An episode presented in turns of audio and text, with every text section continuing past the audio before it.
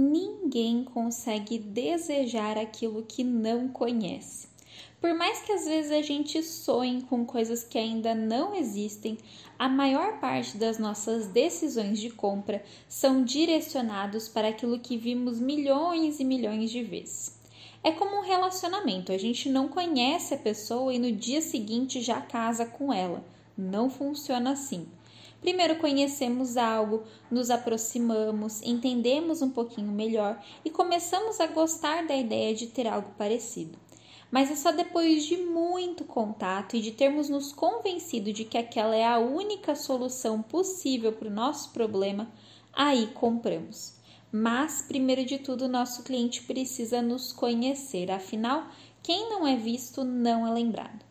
Por isso, apareça constantemente, seja visto, não suma da vida do seu consumidor, sempre esteja presente de forma significativa em sua vida. E sempre lembre: o seu cliente está no escuro, ele não é obrigado a saber o que tem dentro do seu negócio, é sua responsabilidade mostrar isso para ele. Eu espero que essas dicas ajudem a sua empresa a crescer. Um dia muito produtivo para você. Eu te espero na próxima quarta aqui na Ativa.